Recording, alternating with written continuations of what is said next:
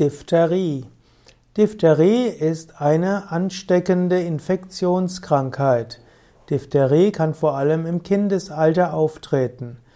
Diphtherie ist eine Infektion der oberen Atemwege äh, mit, einem, mit einer bestimmten Form von Bakterien.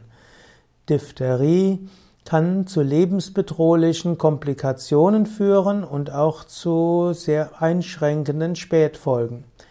Deshalb äh, gibt es auch eine Impfung gegen Diphtherie.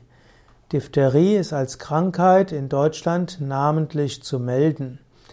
Diphtherie ist äh, heutzutage hauptsächlich vermutlich wegen Impfungen in Deutschland selten geworden. Ja, gerade noch in Russland und Persien gibt es weiter relativ viele Diphtheriefälle.